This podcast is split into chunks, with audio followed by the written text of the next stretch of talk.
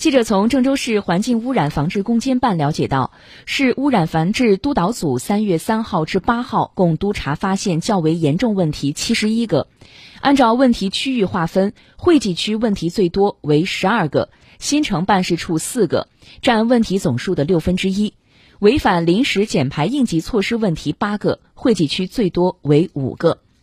郑州市攻坚办决定对问题数量最多的惠济区予以全市通报批评。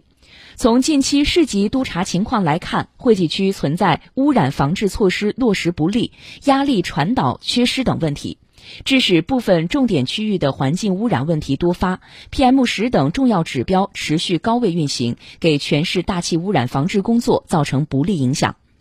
由惠济区纪委监委对监管责任落实不力、失控漏管严重的惠济区控尘办分管副职、新城办事处分管副职进行问责，并请市纪委监委对责任追究情况予以监督落实。